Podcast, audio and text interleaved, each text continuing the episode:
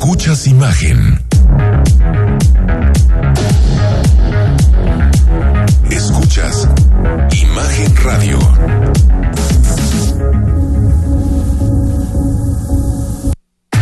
Escucha Imagen Jalisco con Enrique Tucent de 8 a 9 de la noche 93.9 FM Imagenguadalajara.mx Imagen más fuertes que nunca.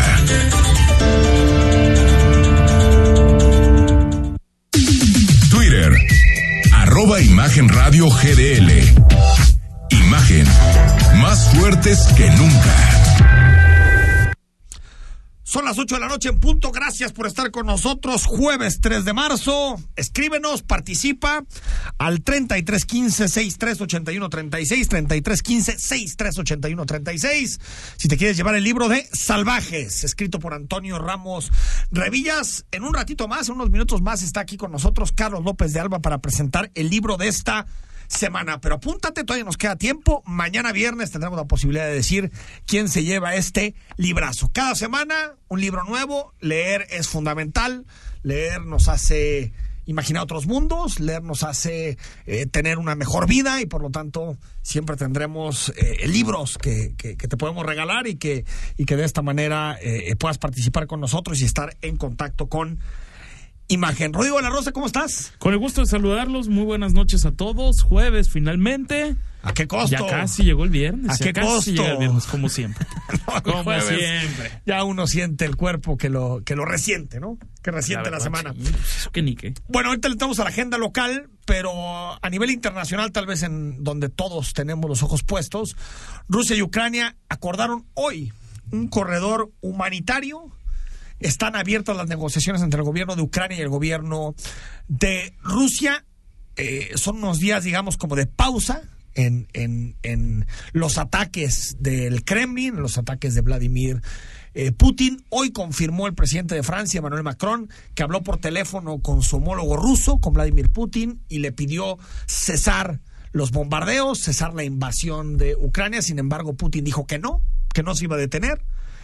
Y todo parece indicar, con la información que tenemos hoy y con los datos que tenemos hoy, que Vladimir Putin no parará hasta conquistar todo Ucrania. Es decir, si pensábamos en un primer momento que el objetivo del presidente de Rusia era simplemente tomar algunas partes del territorio, en específico las partes prorrusas cercanas a, a la frontera con Moscú, pues parece que no, parece que Vladimir Putin va en serio y por lo tanto quiere conquistar todo el territorio y que Ucrania sea un títere de Rusia y deponer al presidente Zelensky. Un millón de personas, Rodrigo de la Rosa, un millón de ucranianos ya han dejado su país y de acuerdo a datos de la Unión Europea, hasta siete millones de ucranianos podrían en los siguientes días eh, eh, salir, exiliarse, eh, digamos un éxodo,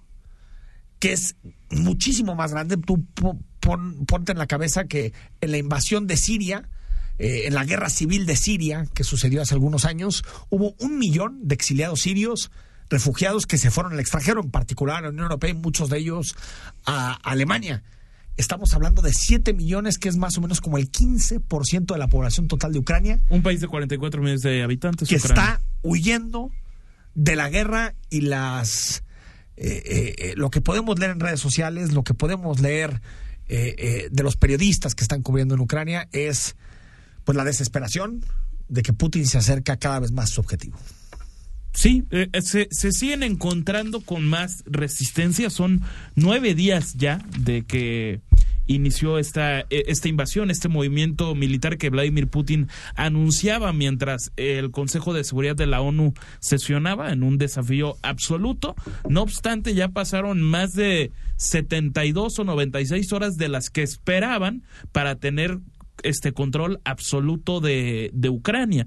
No lo ha logrado la, la parte cerca, la, ¿eh? parte rusa se, se, ve se ve cerca. A ver, eh, obviamente los, doblegan en cantidad de hombres, en cantidad de armamento. Habrá que ver porque hablaba la Unión Europea hace unos días de que iba a, de que iba a llegar más armamento. Hoy, hoy llegaron de, ya armamento. si de, forma- de qué forma iba llegando. Alemania habló avi- mandó aviones, España también mandó, mandó apoyo, pero creo que lo único que hacen es prolongar la resistencia, la, la valiente resistencia del pueblo ucraniano, pero me parece que es difícil que el resultado sea distinto. Ahora, hay- hay- Ahora, sí. una cosa es eso, que logre dominar Ucrania, y otra cosa es que logre mantener la invasión y la conquista durante mucho tiempo. Mañana vamos a tener una entrevista con el internacionalista Pablo Calderón de la Universidad de Londres y dice una cosa que a mí me, me, me, me dejó muy claro. Me dice, a ver, si Estados Unidos con su poderío militar y con su economía no pudo conquistar y no pudo retener Afganistán. Afganistán, no Ucrania, Afganistán, tú imagínate que los rusos puedan tener una permanencia extendida en Ucrania. Es imposible. Lo que seguramente Putin tiene en la cabeza es dominar Ucrania y sentarse a negociar, teniendo ya eh, eh, al país totalmente derrotado. Sí, porque hay que decir nada más para no, no caer en las impresiones de que de repente decían un alto al fuego significa que llegó a grandes cosas el acuerdo. La realidad No. es que no. Es- simplemente una- un acuerdo acuerdos. humanitario. Se trata de un acuerdo humanitario y ojo con lo que está reportando la, la agencia AP de el incendio en una planta, en un centro nuclear que es el mayor de, de Europa, que es en la ciudad de N, N Jordar, en el Jordar, en el sur de Ucrania. Se, lo que está hablando este portavoz, citado por la propia AP, es que están diciendo que se necesite un ceso, se necesita un cese, Cese. Al, al fuego para lograr pues controlar esto Sí. delicado sin, sin ninguna duda lo que reporta. Prácticamente, si usted ve el mapa de Ucrania, todo el este de Ucrania ya está en manos rusas, todo el sur también. Hoy fue el ataque a Odessa, una de las principales ciudades de Ucrania, y ya solo queda Kiev. Solamente queda el fortín de Kiev. Hoy el presidente Zelensky eh, puso en sus redes sociales un video en donde llama a la defensa y le pide a los soldados rusos que reconsideren porque eh, terminarán siendo derrotados, pero creo que eh, si vemos la evidencia, todo indica que Putin se acerca cada vez más a su objetivo, que es dominar todo Ucrania. Y en este sentido, Rodrigo de la Rosa, Donald Trump, por segunda ocasión en los últimos cinco días, sugirió que Rusia, que, perdón, que los Estados Unidos deberían imitar lo que está haciendo Rusia. Lo dijo de la siguiente manera. Vi en televisión lo que dijo Putin y pensé, esto es una genialidad. Una gran porción de Ucrania la declara independiente, es maravilloso, es inteligente y va a entrar y va a ser un pacificador. Sin duda podemos mandar al ejército a la frontera sur para mantener paz. Piensen en ello. Esto fue lo que dijo hace unos instantes Donald Trump sugiriendo que Estados Unidos podría hacer lo mismo con México Lo cual es una que lo que está haciendo Rusia con Ucrania. lo cual es una tontería Bueno. mayúscula. También es una tontería invadir Ucrania. ¿eh? Sí, eso que, O sea, con un loco como Trump. no lo uno, uno nunca subestimarías. sabe. Uno nunca sabe. A ver, ojalá mañana en la mañana le, pre- le, le- le pregunten a López Obrador y diga algo de esto, porque si es tan eh, eh, eh, eh, acometido con nuestra soberanía, pues debería decir algo ante cosas de este tipo, aunque sean cosas De- descabelladas. Yo creo que uno no puede dejar que este tipo de cosas Pues que se ponga en el tonito del libro Oye Trump. Oye, Trump. Bueno, cambio en la presidencia de la Asociación Mexicana de Profesionales Inmobiliarios de la famosa AMPI. Rodrigo de la Rosa estuvo en la designación del nuevo presidente, de Mario Romo. Así es, y, y escuchamos parte de lo que dijeron los profesionales inmobiliarios con la urgencia importante que hacen al Congreso de Jalisco de destrabar una ley que regule a los inmobiliarios, porque actualmente hay muchísimos, no necesariamente todos están certificados y puede haber también todo tipo de fraudes al respecto. Este jueves se dio el cambio de estafeta en la presidencia de la Asociación Mexicana de Profesionales Inmobiliarios en Guadalajara, tomando la responsabilidad Mario Romo Alarcón. A decir de la asociación, la zona metropolitana de Guadalajara resulta fundamental para ellos y destacaron que en 2021 lograron un crecimiento de 7%, tras estancarse en 2020 por la pandemia de COVID-19. Comenta Mario Romo. El municipio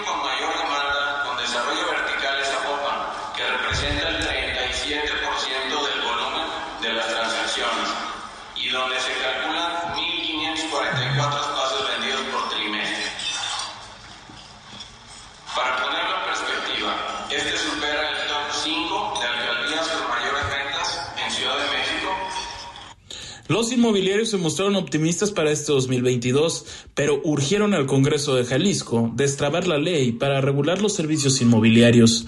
Rodrigo de la Rosa, Imagen Jalisco.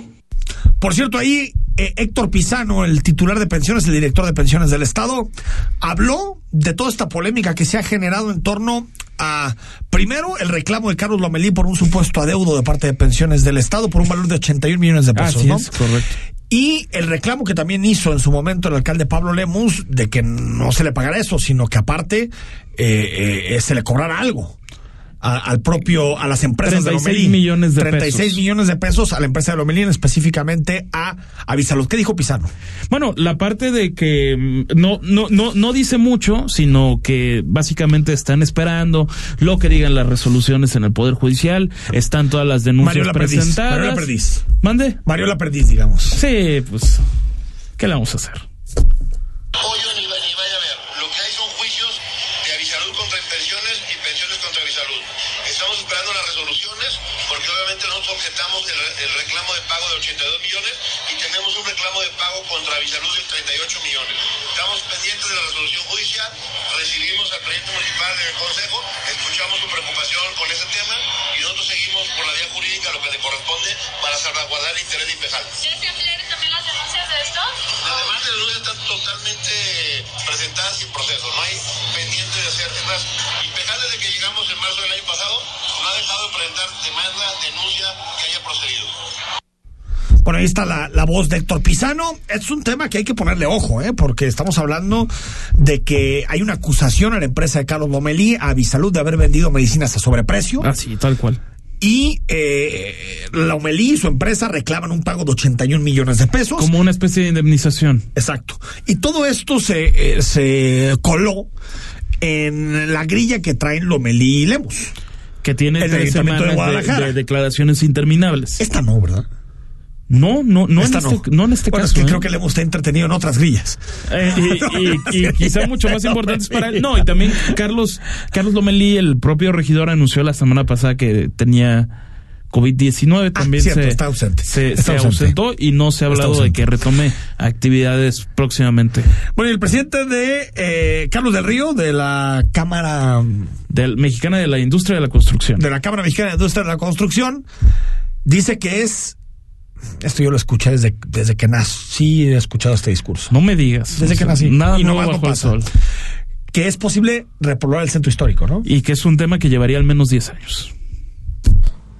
Consideramos que sí es viable, se tienen que hacer medidas que incentiven y que impulsen la inversión en esta zona, se tiene que destrabar eh, el tema jurídico de muchas propiedades que están ahí, se tiene que destrabar el tema de muchas propiedades que están protegidas por temas eh, de carácter de patrimonio histórico, que si bien se tiene que proteger nuestro patrimonio, se tiene que buscar la manera en que, en este se pueda, que se pueda proteger, pero se pueda también utilizar, ¿no? que, que se le den, que se le den fines prácticos, se tiene eh, obviamente, y hay apoyos en el sentido de la tramitología, apoyos para generar incentivos eh, económicos para que las empresas inviertan.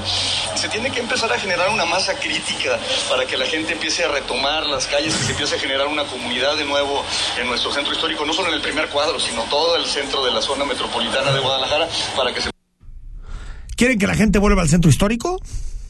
¿Eso queremos? Servicios, luz, combate a la inseguridad, Sí.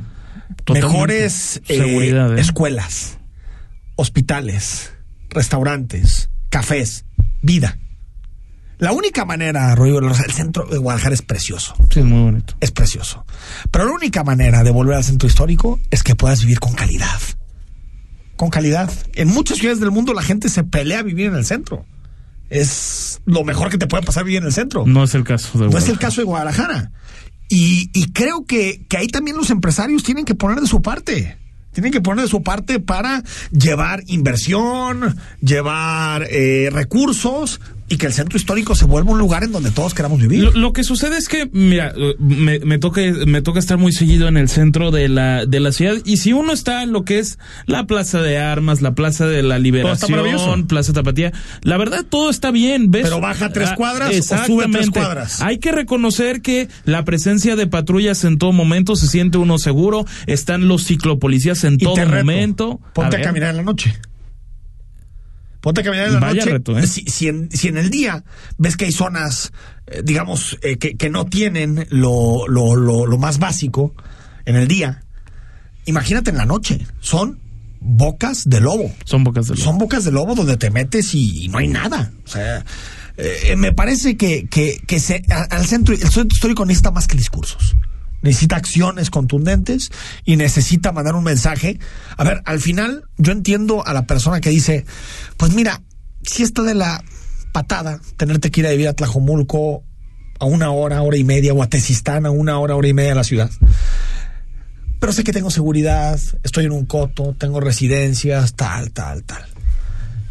Si no ofrece Guadalajara lo mismo a la ciudadanía, es imposible que vuelvas. Por más cariño que le podamos tener al centro histórico. No, no quieres tener esa calidad de vida. No, y aparte de eso, eh, estoy de acuerdo, qué bueno que te sientas, que se sienta uno seguro en esa parte tan fundamental del centro, lo, lo Sí, principal. digamos, en el corazón. Lo principal, digamos, la, la parte exactamente del, de- del corazón, pero el centro tiene que ir mucho más allá de, de, de eso, de, De 10 sentirte cuadras. seguro al caminar 10 cuadras a la redonda a la una de la mañana, ¿por No, qué bueno, no? eso- O sea, eso, eso ya es pues, casi un deporte extremo. Sí, No, no, eh, caminar en por supuesto. es o sea, prácticamente no, un deporte Es extremo. muy arriesgado. Sí. Y para que la gente vive ahí, seguridad. Bueno, Pemex dice no, no saber en dónde están los 50 millones de dólares que devolvió Ansira. Este pago, uno de los primeros pagos que devolvió el empresario, un total de 216 millones que tiene que regresar a Pemex. El INAI obligó a informar sobre el destino y qué que Rodrigo Rosa. Pemex no tiene ni idea dónde está. Increíble. Pero, eh, o sea, esto es, esto nos está pasando en muchas cosas, Rodrigo de la Rosa. ¿Tú te acuerdas el asunto este de los, ¿cuántos eran? ¿Dos mil millones? De, de, ¿Te refieres al Infonavit? Ah, es- o- o- lo- los que le entregó Alejandro eh, la Manero. fiscalía al Instituto para devolver el pueblo robado, le entregó un, según yo eran dos mil millones. Sí, es Le correcto. entregó un cheque y después Jaime Cárdenas sale del gobierno y dice que no tiene ni idea dónde está ese dinero. Y que le dijo el fiscal, le dijo el presidente de la República, es que tú ese dinero no lo puedes utilizar. Porque es, de, es del Infonavit como un pago que ellos obtuvieron a, a un daño. Sí, Pero por- entonces, ¿por qué ese pancho de, de- por- y todo por- ese show? y se- eh, armaron un montaje. un montaje, Tal cual. Eso que no les gusta los montajes de, bueno, que se equivocó. Les, que el les montaje chocan los montajes de un periodista, pero no les chocan los, monta los de un mil gobierno. millones de pesos. Y ahora reclaman, el presidente pasa distintas mañaneras reclamándole a Encira que, que deposite ese dinero, lo deposita una parte, una cuarta parte de lo que le toca, y no sabe dónde está el dinero. A mí me parece impresionante. Pero el propio presidente ya reconoció que fue una especie de, de, de montaje, eso de que pasó con el, el, el Ah, lo de la fiscalía. el, Sí. el INDEP, la, la, la propia fiscalía, pero ahí ya no aparece un tal Lord Montajes. Bueno, esto es lo que dijo el presidente. Primero dijo que se usaría para comprar vacunas, después dijo que se invertiría en plantas fertilizantes. Bueno, lo escuchamos. que comprar, digo que producir las gasolinas, que podíamos comprar las gasolinas. Y así dejamos de ser autosuficientes en gasolina y empezamos a comprar gasolina. Ahora queremos ser autosuficientes, como lo fuimos hasta los años 80, que toda la gasolina que consumíamos se producía en México. ¿Estaría comprando fertilizantes a Rusia? Sí, este, el, el asunto no solo es la dependencia, sino el incremento de los costos. Están aumentando mucho los eh, alimentos, aumenta el fertilizante y, repito, el flete está teniendo mucho incremento. Pues ahí está, todo este asunto relacionado con estos pagos y con la poca transparencia que tenemos de parte del gobierno federal para saber todos estos ingresos que presume que tienen que ver con su combate a la corrupción. Luego no sabemos en qué se gastan y bueno, ni siquiera sabemos dónde está la bolita, porque no sabemos en dónde, ¿Dónde está. quedó la bolita? Vamos al corte. Cuando regresemos hablamos de uno de los temas que anunció el presidente en diciembre. La regularización de los famosos autos chocolates. Por cierto, en un contexto muy nocivo, porque se anunciaron las ventas en el sector del automóvil, una caída dramática de las ventas Así en el es, sector del automóvil, ¿no? Entonces, bueno, eh, esta es una de las propuestas que sobre todo el presidente está pensando en, en el norte de nuestro país. Y bueno, platicamos de esto más adelante. Libros, análisis económicos, cómo nos impacta nuestro bolsillo lo que está sucediendo en Ucrania. Quédate con nosotros, estamos en imagen, estamos en jueves. El análisis político. A la voz de Enrique Tucent. En Imagen Jalisco. Regresamos. En México. El sol sale para todos. Buscando el bienestar de la gente. En el PRD creemos que las decisiones deben ser de todas y todos los mexicanos y no de una sola persona. Porque queremos que todas y todos vivan mejor. Impulsamos apoyos económicos para que se superen los más necesitados y no para pedirle su voto. Exigiendo servicios de calidad en educación, salud y vivienda. Eso es un México más justo y con la participación de todas y todos podemos hacerlo. El sol sale para todos. PRD. Living in Mexico. Sábados y domingos en punto de las 7 de la mañana. Con Ana María Salazar. La información precisa de la semana. Análisis y entrevistas en un formato diferente. Completamente en inglés. Living in Mexico. Saturdays and Sundays at 7 a.m. With Ana María Salazar. Imagen Radio. Poniendo a México en la misma sintonía. Mitos y leyendas de la música llegan a través de Imagenología. Todos los domingos a las 17 horas con Tania García. Imagen Radio. Poniendo a México en la misma sintonía.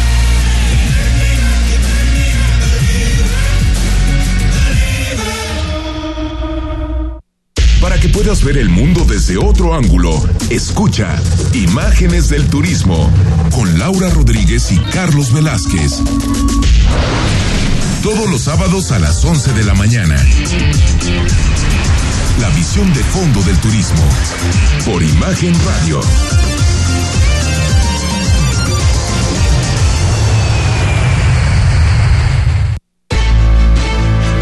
Escuchas imagen poniendo a México en la misma sintonía. Estás escuchando Imagen Jalisco con Enrique Tucen.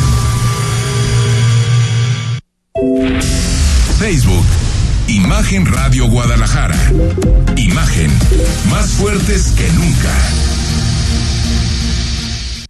Seguimos totalmente en vivo en Imagen Jalisco. Gracias por acompañarnos. Participa en el libro, si quieres llevarte el libro de Salvajes de Antonio Ramos Revillas, escríbenos al 3315 638136 Hazle la barba a Rodrigo de la Rosa y participa Exactamente. en el sorteo de mañana. Ta- sí, tal cual lo En el sorteo democrático de mañana. Suscribo. No, con, con un poquito más de audiencia que el sorteo que hizo el presidente con los datos de Loret. Pues Nada más un sí. periodista levantó la, la mano. Bueno, Él supuesto. pensó que iba a haber así como una furia, ¿no? Pseudo periodista. Bueno, El que levantó la mano. pues. No, ¿quién, quién fue? Ah, La, la verdad no sé. Pero es uno de los, ¿sabes? Sí, creo que no era Lord Molecula, eso sí lo que sabía distinguir, pero Un Lord Molecula 2, digamos. dos puntos. Más o menos Exactamente. 2.0. Bueno, antes de empezar a platicar de otros chocolates, ¿por qué no escuchamos a José Luis Pech? ¿Sabes quién es José Ah, Luis sí, Pech? claro, no me digas. Es el que reemplazó Palazuelos en, en. Quintana Roo por parte de Movimiento Ciudadano. ¿Y qué crees? Que como buen morenista, pues no le gustan los periodistas. No, pues claro que le no. gustan los periodistas. Y José Luis Pech se le salió esta lindura.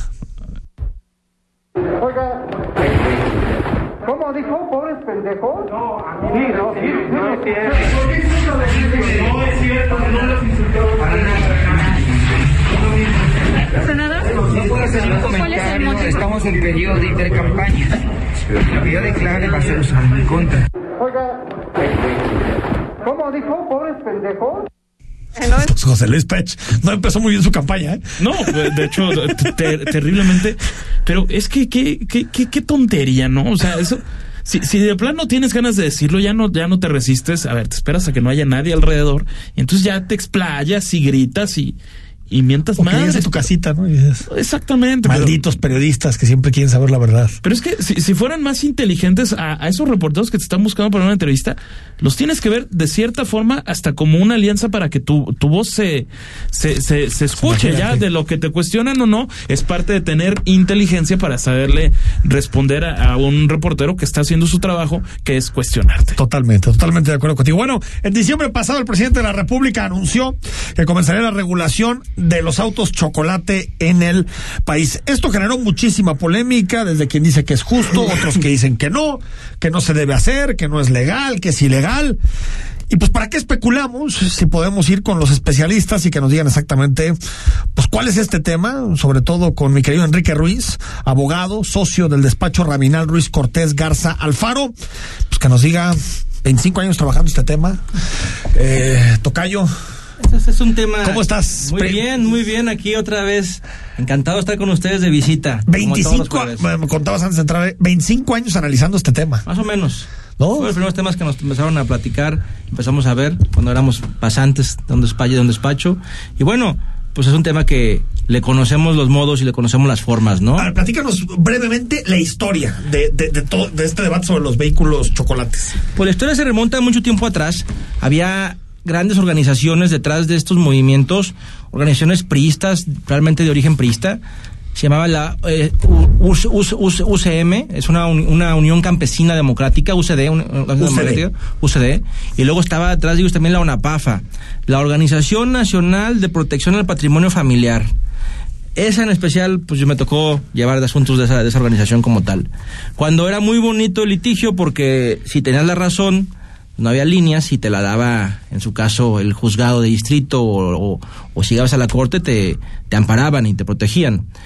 Hoy el tema que nos remonta desde ese tiempo atrás es nos remonta que es un compromiso del presidente AMLO eh, regularizar los carros chocolates en el país.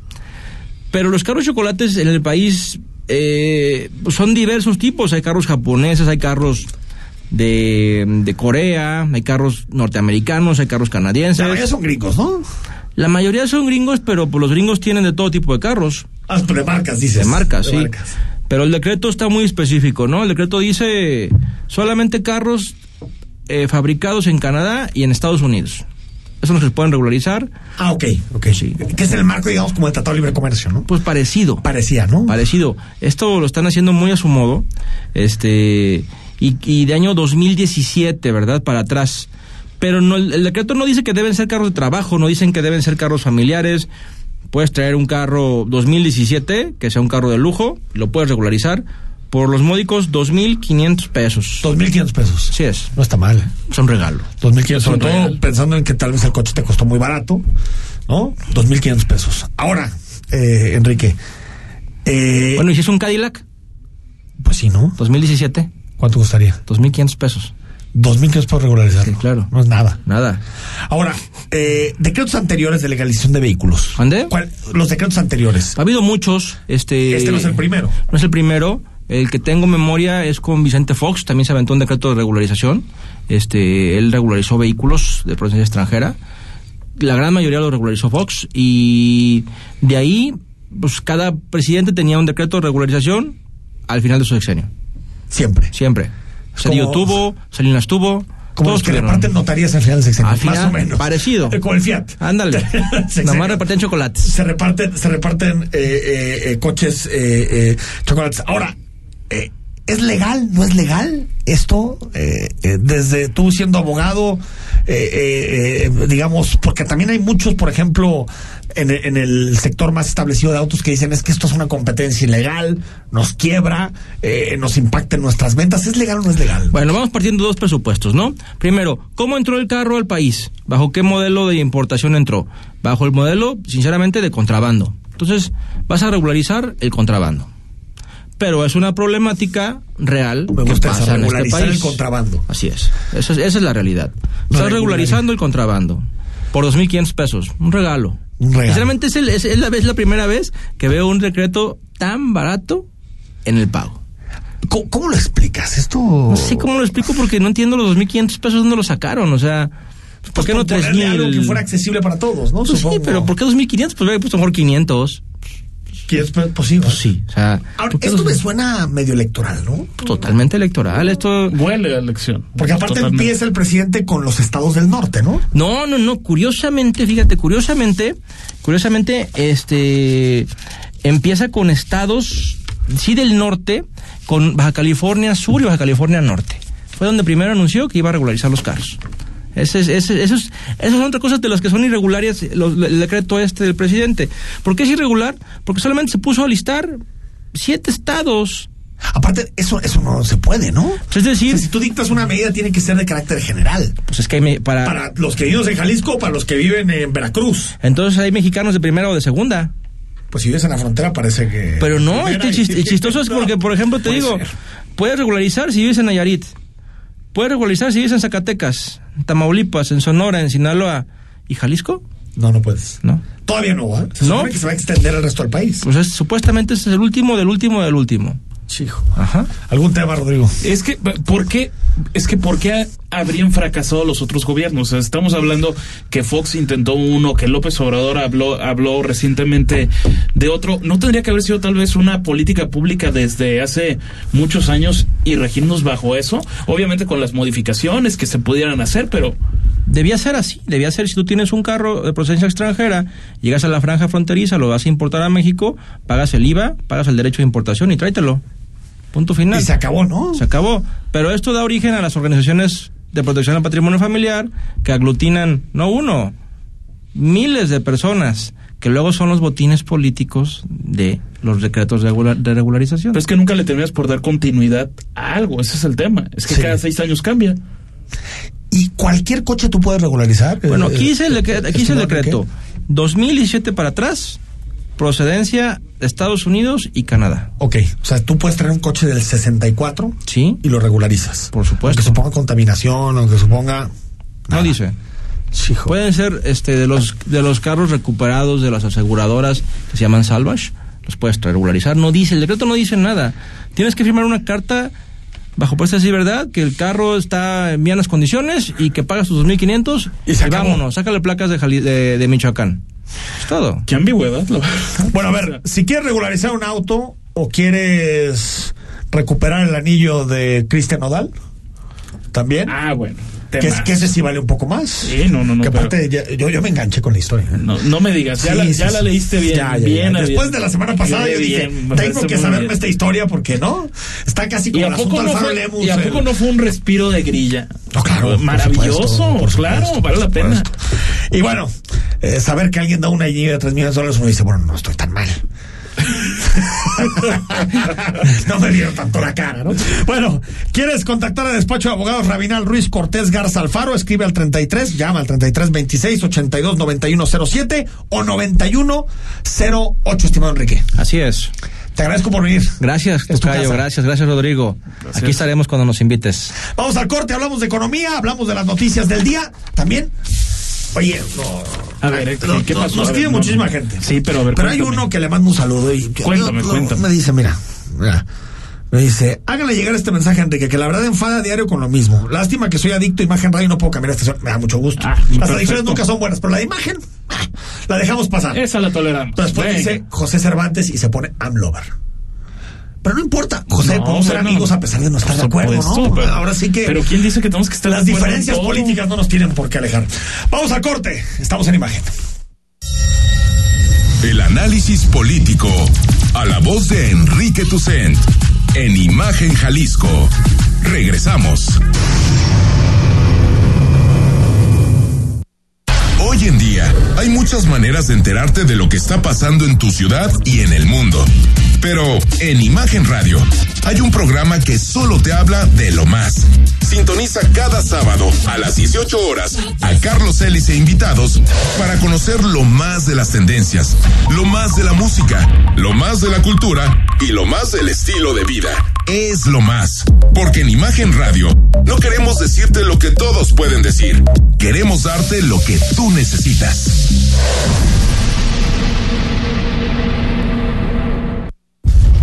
Te invitamos a que nos acompañes todos los sábados a las 9 de la mañana en Mundo Sustentable, haciendo negocios en pro del medio ambiente, con Jaime Salazar, Alberto Larios, Carlos Mendoza y Elías Larios, poniendo a México en la misma sintonía. Darío Celis es el referente de los negocios en México. Conoce el análisis a profundidad de los mejores especialistas en finanzas y negocios. De lunes a viernes, de 5.30 a 6.30. La mejor manera de estar enterado del balance económico, solo en negocios en imagen. Imagen Radio, poniendo a México en la misma sintonía.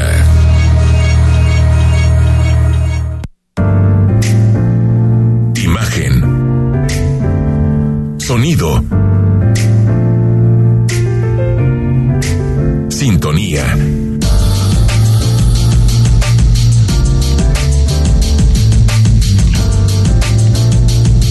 Poniendo a México en la misma sintonía. Las voces más importantes del análisis político en Jalisco, en un espacio para comentar, reflexionar y polemizar sobre los temas de tendencia a nivel local, nacional e internacional. Imagen, más fuerte que nunca. Estás escuchando Imagen Jalisco con Enrique Tucent. YouTube, Imagen Radio Guadalajara. Imagen, más fuertes que nunca. Carlos Vidor Alba, saludos con besito para Rodrigo, a ver si ahora sí me lo gano.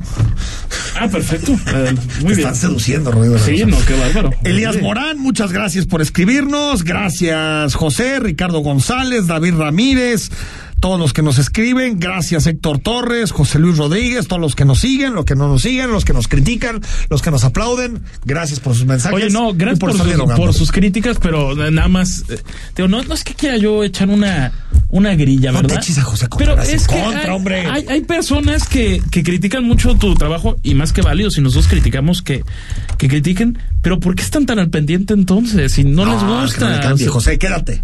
No, ah, no, Quédate, no, no, quédate, por supuesto José, que, quédate. que, que se queden, pero, pero de repente llegan algunos comentarios ofensivos, ¿verdad? Y dices, bueno, pues eh, es parte del, del show chamba. y gracias por estar pendientes Es la, de chamba, la chamba. Es la chamba, es la chamba, es la chamba Por pública y uno que sí. entiende que así dicen va con el sueldo. Va con el sueldo usted. Pero se divierte uno mucho, bueno, al menos yo me la paso re bien. Totalmente de acuerdo contigo. Bueno, mucho debate sobre inflación, que lo hemos platicado prácticamente cada semana con Paulina Contreras, pero también el ajuste que reportó el Banco de México en el crecimiento para este año, una rebaja muy importante y lo queremos platicar unos minutos con Paulina Contreras, que es académica de la Universidad Autónoma de Guadalajara. Por cierto, un saludo, una felicitación a todos los egresados y estudiantes de la Universidad Autónoma de Guadalajara, porque hoy es 3 de marzo, y por lo tanto Ah, están contentos toda la claro comunidad sí. universitaria. Entonces, eh, eh, un abrazo a todos y que, y que sea un día de, de, de, de- de mucha alegría y muchos festejos. Paulina, ¿cómo estás? ¿Andas por ahí, Paulina? Bueno, tuvimos un problema ahorita en la comunicación, a ver si, si se retomamos. Re- recordemos que, que el Banco de México esta semana ajustó el crecimiento eh, que estaba planteado en torno al 3.2, 3.3%, lo ajustó a 2.6%. Así es. Eh, eh, en, el, en el rango medio es- hay, hay un crecimiento arriba de 3%, otro por debajo del, del 2%, pero ya estando en marzo y pensar que el país va a estar en 2%, eso suena malas noticias, ¿eh? No, claro, pero ahora, malas noticias. Pa- Paulina sabrá mucho más, pero con cierta frecuencia siempre el Banco de México busca a una serie de especialistas, ¿no? Sí. Lo, lo sondea Sí, sí, y pueden ir privado. haciendo perspectivas ya sea a la alta o a la baja. En este caso fue fue a la baja y bueno, se podrán aclarar más más dudas. Lo que sí parece es que por pandemia o por el factor que sea, difícilmente se va a alcanzar lo que habló el propio presidente en su primer presupuesto de, de egresos de la federación. Sí. Me refiero al de 2018. 19 ya. 19. 19, Sí, porque él llegó correcto, en diciembre del 18 2019. y en 2019 ya tuvo eh, eh, su primer presupuesto aprobado por él y propuesto por él, ¿no?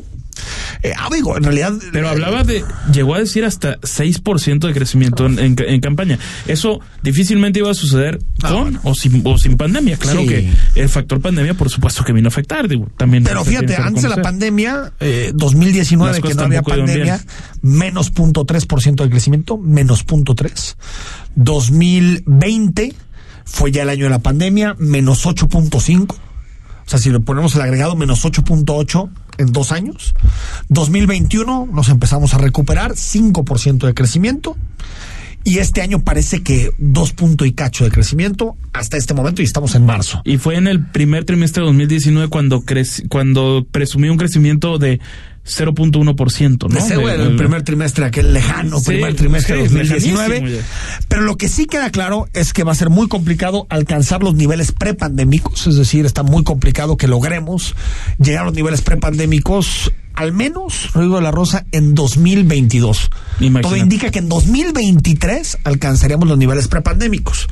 Hoy en la mañana el presidente de la República dijo, ¿por qué me critican si el año pasado crecimos más que Canadá? Siempre esta utilización selectiva de los datos. Sí, claro. El problema es que es cierto, crecimos dos puntos más que Canadá, 5 a 4.8, punto dos más que Canadá, pero Canadá se cayó 4% en 2021. Exacto. México se cayó 8.5, es decir, una cosa es de dónde viene uno, de qué pozo tan grande viene uno, y otra cosa es eh, eh, el pozo en el que nos metimos nosotros. Porque Nosotros hay, era hay- el doble de hay, re- hay rebotes, ¿no? Es lo que te dicen los, los propios especialistas. Y, No, y claro, obviamente. pues es que si tú cierras la actividad económica un año Exactamente. y de pronto la abres, pues obviamente hay un, hay un rebote. Pero eso no quiere decir que estemos en una dinámica de crecimiento. Al revés, tuvimos un pequeño rebote durante 2021 y lo que tenemos en 2022 básicamente es nuestro crecimiento mediocre de toda la vida. Así le decíamos, y así le decía Raúl Feliz, el economista, el maldito 2%, de que México siempre crece al 2%. Y el presidente decía, el 2% cuando yo llegue va a ser 5, va a ser 6%. Es que no es un asunto de querer, no es un asunto de voluntad. Hay temas estructurales que tienen que ver con Pero eso. ¿cómo no resultó tan malo el, el neoliberalismo, eh? Ojo con eso. Ah, ya te vas a poner a defender. No, bueno, pues. Bueno, ya no quisiéramos tan mal. creciendo. La verdad. A lo que creció el sexenio de Peña, lamentablemente, lamentablemente. Bueno, saludamos a Paulina Contreras ahora sí y reiteramos el abrazo para los académicos y para los estudiantes de la Universidad Autónoma de Guadalajara. Paulina, ¿cómo estás? Hola Enrique, muchas gracias. Con gusto de saludarte y lista para platicar pues de lo que han sido los últimos eh, días en torno a, a este impacto de lo que está sucediendo en eh, Rusia y entre Rusia y Ucrania y pues en, en sí qué tanto nos puede afectar a nosotros. Ya platicábamos un poco la semana pasada, Sí. pero en realidad el panorama ha ido cambiando, ¿no? Oye, a ver, eh, si quieres empecemos con eso. Uno, ¿cómo nos puede afectar? Y, y si crees que lo que reportó el Banco de México esta semana, este, eh, digamos, esta caída un poco en las expectativas de crecimiento para 2022, tiene que ver con, con, con el conflicto. Ok, creo que la parte, digamos, primordial de afectación está y se está viendo per se en el, en el precio del petróleo. A nivel global, las diferentes mezclas de eh, petróleo están creciendo fuertemente en su cotización. Eh, la principal mezcla de referencia, que es el West Texas, está sobre los 109 dólares por barril, el Brent sobre los 112 y la mezcla mexicana está sobre los 105, cosa que no habíamos visto prácticamente desde el 2013 más o menos. Y por un lado, pues podría ser positivo considerando que en el presupuesto de egresos de la Federación se estimó eh, cada barril de petróleo en 55 dólares por barril. Entonces, para la venta, digamos, de petróleo puede ser favorable. No obstante, el problema está en que nosotros importamos más de la mitad de las gasolinas que consumimos. Eso quiere decir que dependen en gran medida del precio del petróleo internacional, el cual pues prácticamente está incrementan- incrementándose día con día. Entonces ahí la Secretaría de Hacienda se queda sin margen de maniobra porque eh, pues subsidiar digamos o eh, hacer este estímulo vía el, eh, la- el estímulo del IEP pues ya no tiene margen porque Ya no- ya está en cero, ¿no? 100%. Ya está en cero, ¿no? Así es, ya no pagamos, O sea, digamos, el IEP. A ver, esto es interesante porque me, me lo comentaba un escucha antier. Eh, eh, ¿Qué pasa ahora? O sea, si ya tienes el JEPS a 0%, ya no tienes margen para los estímulos. Ahora, ¿qué sería? Si el presidente quiere mantener el precio del- de la gasolina baja, tendría que subsidiar directamente, ¿no? Así es, lo cual puede ser sumamente costoso. O sea, evidentemente es algo que podría, digamos, verse bien, en- entre comillas, eh, para Es efectos, popular, digamos, del bolsillo popular. familiar. Exacto, es popular, pero al final, además, es un subsidio regresivo. Ya lo conocemos y ya lo vivimos por muchísimo Con tiempo. Calderón. Con Calderón. Exacto. Justo y porque eh, y es regresivo porque pues beneficia más a quienes más ingresos tienen, entonces pues bueno en ese sentido termina siendo perjudicial. Entonces esa parte digamos que podría ser eh, sí una solución, pero que a la larga no termina siendo del todo favorable y más cuando justo bien apuntabas, pues los pronósticos de crecimiento se están reduciendo. Fue hace algunos días la Organización para la Cooperación y el Desarrollo, se suma Banco de México como eh, institución y también los especialistas del Banco de México, que son externos consultados por el Banco de México, y todos rondan más hacia el 2%. Quizá no necesariamente están ahorita incorporando el tema Rusia-Ucrania, están más bien viendo el contexto, pero en el, lo que tiene que ver con inflación en particular, sí ya hay, digamos, una expectativa hacia la alza. Ahora sí que el pronóstico de crecimiento a la baja, cercano al 2%, y el de la inflación a la alza, nuevamente cercano al 4%, cuando la estimación rondaba más sobre el 3.5, Oye. 3% hacia el cierre de este año. Eh, para despedirte, Paulina, cuando en marzo nos dicen que el- vamos a crecer al 2%, yo siempre pienso, seguramente la cifra final va a ser mucho más baja. Bueno, yo estoy acostumbrado a que nos dan una expectativa a inicio del año y terminamos el año muy por debajo de esta expectativa. Sí, por supuesto. La realidad es que eh, se han ido haciendo recortes cada cada vez so- cuando está cuando el panorama, digamos, va hacia la baja. Entonces, eso es lo que se vislumbra para este año, que se puedan ir recortando los pronósticos. Entonces, querría decir que pues nos quedaríamos con el 5% del año que acaba de terminar y con menos de 2% de este año, y cuando caímos en 2020 un 8%. Entonces, estaríamos hablando de todavía una recuperación incompleta de la economía mexicana. Y eso es pura inestabilidad mundial, volatilidad global, Paulina, o hay algún factor doméstico que, que también explique esta debilidad del crecimiento.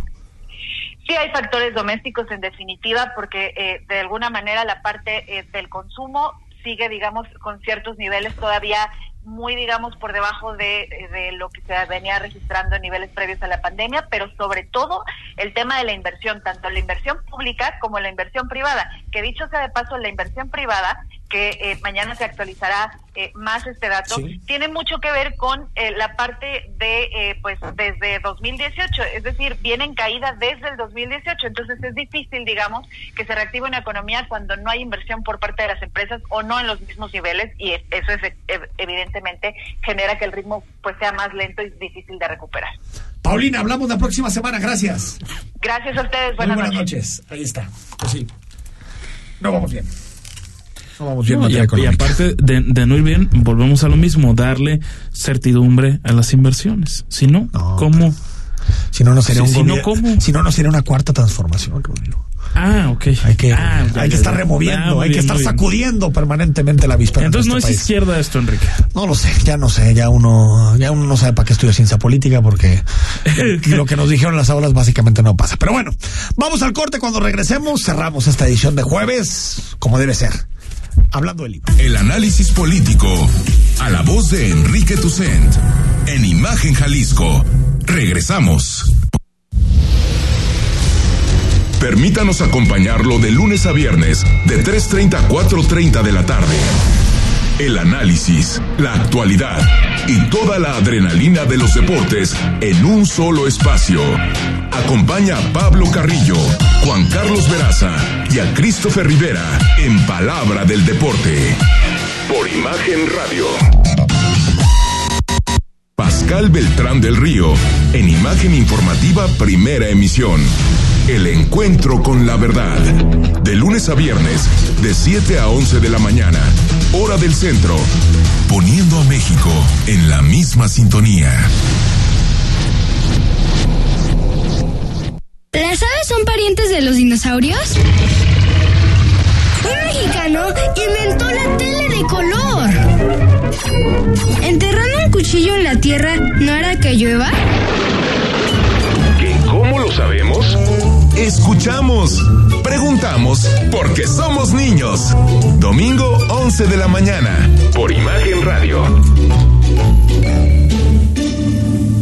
¿Qué hacer? ¿Tienes tiempo libre y no sabes qué hacer? Mariana H. Todos los viernes de 10 a 11 de la noche te recomienda libros, exposiciones, obras, música y todo aquello que puedes hacer cuando te preguntes ¿qué hacer? Por Imagen Radio. Imagen. Sonido. Sintonía. Nuestro sonido es Imagen Radio.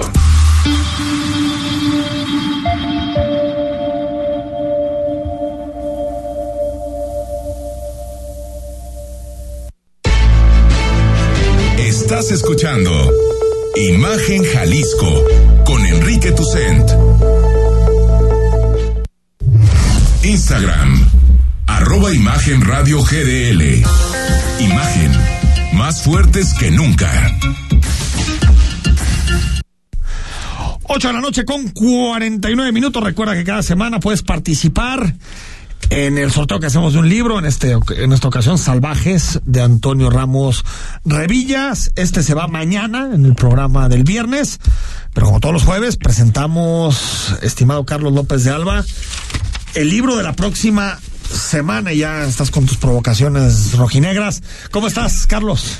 No, pues mira, yo estoy consternado. Buenas noches antes que nada. Por Michelle Año, ¿va? que ya se vaya. Tienes toda la razón. No, De- sí, yo suscribo, Porque ¿eh? Ustedes no se conocen bien entre sí, pero son de los tres chivas, chiva hermanos. Claro que es chiva hermano. Te- tengo Pero eso se nota luego, luego. Luego, luego, sentimientos felicidad, muy encontrados. ¿no? Sentimientos muy So- sobre encontrados todo porque, felicidad en estas épocas. porque siento, me siento jubiloso de estar con ustedes, pero no, no, pues está fuerte. David Sazaga, que es el invitado de hoy, es bien chiva también como ustedes. Como debe ser. Como No debe ser. David Gizasaga, ¿cómo estás? Muy bien, Enrique. ¿Qué tal, Rodrigo? Pues muy contento de Un estar placer que estés aquí en No, hombre, Imagen con nosotros. pues, Bienvenido. El placer es mío. Muchas gracias. Oye, bueno, la edición que nos traes hoy, el, el texto que nos traes hoy, está precioso. Se llama Suave Trazo. Rafael López Castro, diseñador gráfico mexicano. A ver, platícanos.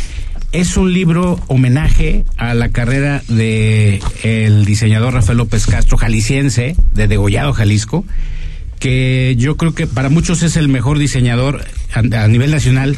Creo que después de Vicente Rojo es el, el- el mejor diseñador, el más importante. Si tú ojeas o cualquier ojea el libro, te vas a dar cuenta, seguro recordarán esta colección importantísima de letras mexicanas. Sí, como Sí. Él diseñó, él es, de él es el diseño de todas esas Ah, letras mira. mexicanas. Que era una coedición de la SEP y el Fondo de Cultura, Sí, ¿no? hermoso, una, una condición hermosa, ¿no? Que todavía por ahí andan muchos rodando en librerías de viejo. Carteles de cine, ¿no? Es- Esos carteles de, la- de las Poquianchis, de varias películas de, de, de Ripstein, de, de, de- de ferias de libro, el, el logo de Feria del El Libro. logo de la FIL de Guadalajara es de Rafael López Ah, no manches, el logo de la Ah, fila. mira que, oye, es, ¿no? Este, en fin, hay mucho, hay una cantidad de logotipos de... Miren amigos, aquí al final del libro vienen los, los logotipos que Rafael creo. Mira, hasta algunos de las El, el PRD es de Rafael López del Instituto. Electoral Que es el otro Conapred. ¿no? Sí, Exactamente, ¿no? Y bueno, el, PRD puede estar desaparecido, pero el logo de López Castro. Pero Rafael López. Castro sigue. López Castro sigue vivo. Afortunadamente hubo un grupo de amigos que se reunieron para en vida hacerle un homenaje a su trayectoria y comandados por un excelente editor que es Alberto Tobalín, reunió un gran equipo en, el- en los que, entre los que estuvo Germán Montalvo, también un gran editor y diseñador, e hicieron esta belleza y nos convocaron a varias instituciones del país, entre las que... Sí, estoy viendo está- Colegio ajá. Nacional, Universidad Veracruzana, Facultad de Artes y Diseños de la UNAM, la UAM, el Así Gobierno es, de Jalisco, la Benemérita Universidad Autónoma de Puebla. Todos, todos entramos para, para hacer este libro y bueno, fíjate que en noviembre tuvimos la fortuna de que eh, de- eh, López Castro estuviera Degollado. Él quiso venir a su pueblo a presentar el libro. Estuvo ahí, eh, se le hizo, el, el municipio le hizo un homenaje, le entregó un reconocimiento, imprimieron carteles de gran formato ahí en todo el pueblo. Eh, con todo y la pandemia, en noviembre, el auditorio estaba repleto, había 150 personas del, de, habitantes de ahí de Degollado rindiendo el homenaje a, Rafael que sobre todo es un gran ser humano y me encanta pues este este asunto de que sea un homenaje en vida, ¿no? Sí, y además Enrique, Rodrigo, eh, David y todo el auditorio, eh, a mí me gusta mucho este ejercicio de cuando un diseñador o un, o un editor hace un libro eh, alrededor de la edición o del diseño, desde luego se convierte en un libro objeto, en un fetiche. No sé, eso es un libro muy bonito y O- además ojeable aparte, ¿no? Claro, es, es de pues, tamaño carta más o menos, a color, está, Oye, está bien pensado. La impresión y todo en sí es muy, a- No, es muy, muy bonito, atractiva. muy bonito. Aparece, por ejemplo, el logo de Democracia Social, aquel no? partido de don Gilberto Rincón Gallardo. Sí, ¿no? totalmente. De hace 22 Sí, es que eso, eso es lo que me años sorprendió. Tiene mucho, presidencia. Muchos diseños políticos. Sí, y el libro, si, si no me equivoco y David no me deja mentir, hace, es como un registro de la obra y trayectoria de, de Rafael López Castro porque incluye sus carteles, las portadas del libro, las participaciones en periódicos, las portadas de revistas e ilustraciones de revistas que hizo muchas, los logotipos, hasta volantes incluye y además trae textos alrededor de, de la obra de, de Rafael López Castro de gente como Vicente Rojo, Juan Villoro, Pepe Woldenberg, Heraclo Cepeda, Juan Domingo Argüelles y el gran Felipe Covarrubias, diseñador de Guadalajara, que rediseñó el logotipo del Atlas, para quien no lo sepa. Ah, Te digo, no, eh, te digo que ese Carlos siempre imprentas, politiza, ¿eh? siempre tiene que llegar aquí a politizar el asunto. Oye, ¿qué, qué más interesante tiene este libro, estimado David? Yo creo que aparte de ser un gran un gran homenaje, un testimonio de una gran, una carrera, es como una un cuaderno, una guía fundamental para la gente que estudia diseño. Eh, justo nos acaban de hacer una invitación de, del Quad, de la UDG, para finales de marzo hacer una presentación ahí. Eh, está, conocieron que la que salió la publicación, están muy interesados en que en que nos acerquemos con ellos a, a- a presentarla y, y bueno, algunos de estos de estudiantes me hablaban pues que para ellos es así como un como una como un libro así de que Referencia, una ¿no? referencia porque es como el resumen de la historia del diseño de gran parte de la- del, del diseño en México yo por ejemplo eh, eh, te, te confieso que a la hora de, de cuando la primera vez que vi este libro apenas en pruebas y eh, identifiqué muchos de esos carteles que yo ni tenía de cuando cuando entonces me robaban los carteles del cineforo porque me gustaban de algunas películas y los tenía pegados en mi recámara ni idea sabía que, que, que eran de López Castro. La colección de letras mexicanas muchos libros no y está más presente de lo que nos imaginamos este diseñador en la cultura en la vida cotidiana de México Suave trazo de Rafael López Castro, diseñador gráfico mexicano y jalisciense de Degollado Y Jalisco. que el nombre, si no me equivoco, es una alusión al poema, este gran poema de López Velarde que es Suave Patria, ¿no? ¿Por qué? Porque él es un diseñador que, que retrata toda la iconografía popular mexicana en su trabajo. Entonces, es ahí un juego, ¿no? Es el que el de la Casa Gris, ¿no? Dijo el paneso que Sí, no, no sabemos. Ah, Sí, ahorita no, no, no, no hay que hablar del narco. ¿eh? En, Hablando de en la hora de los libros no hay que hablar del narco.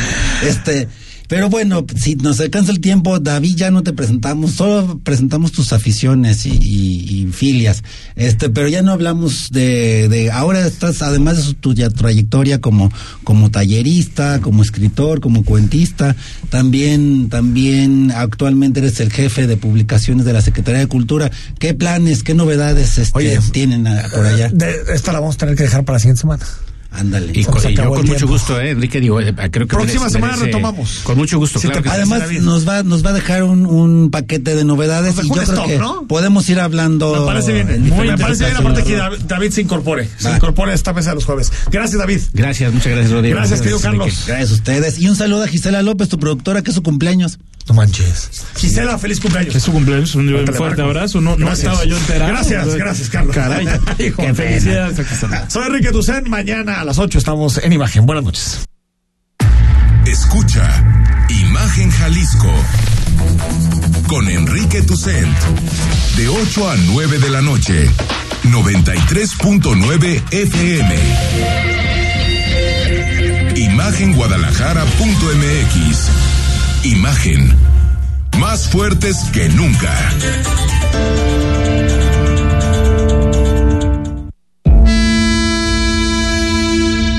La fe te ayuda a creer en ti y te da la inspiración para lograr cosas importantes en la vida. Por eso en este espacio, a través de temas sobre religión católica y de valores, te ayudaremos a reforzarla cada día. Escucha al Padre José de Jesús Aguilar Valdés en Resonancias de Fe, todos los domingos a las 9 de la mañana, por Imagen Radio.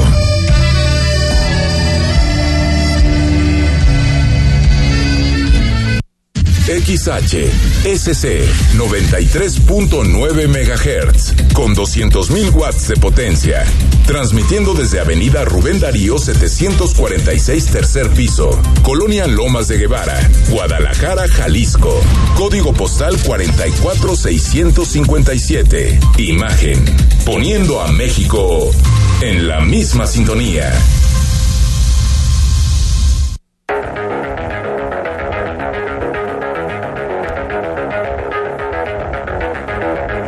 Escuchas imagen. Escuchas imagen radio.